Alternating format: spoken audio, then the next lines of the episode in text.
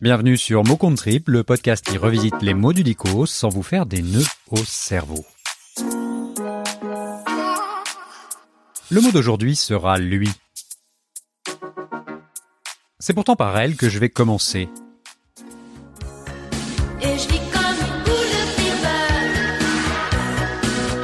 qui roule. Oui, Corinne Charby et sa fameuse boule de flipper.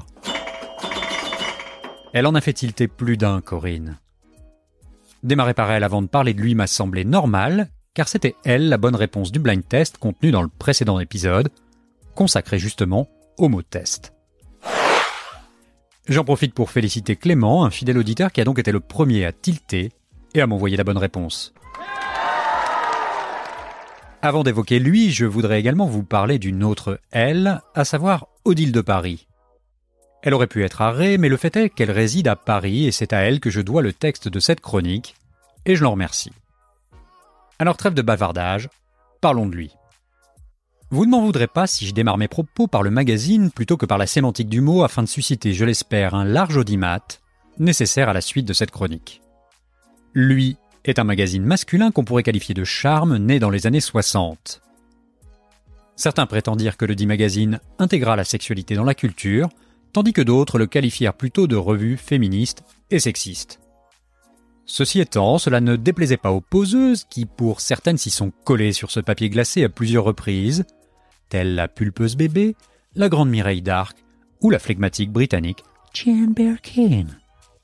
De 7 à 77 ans, ils furent nombreux ceux qui jetèrent un œil subrepticement à la une du magazine Lui, au kiosque à journaux, en allant au bureau, à la fac ou au lycée.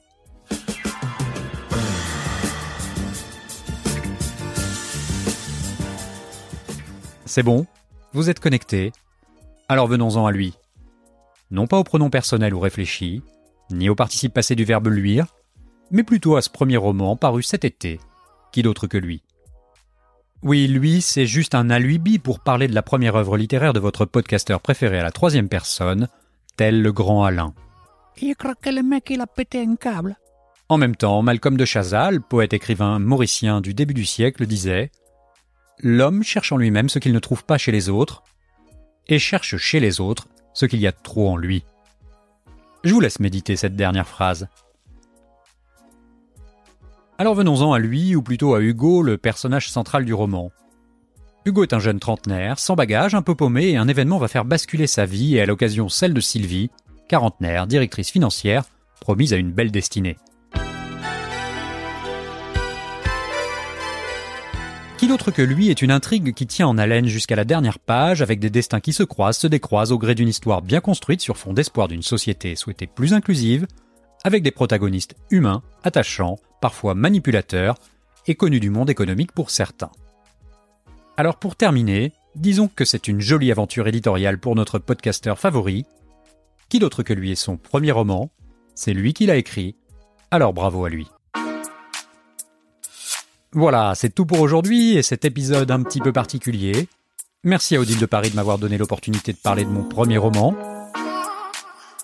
Si vous êtes curieux de savoir ce que donne ma plume au-delà d'une chronique de quelques minutes, je vous invite à découvrir le roman sur le site des éditions Maya, dont le lien figure dans la description de l'épisode. Sachez qu'il est également commandable sur le site de la FNAC, des sites ou encore l'inévitable Amazon. En attendant, je vous dis à très bientôt pour un nouveau mot.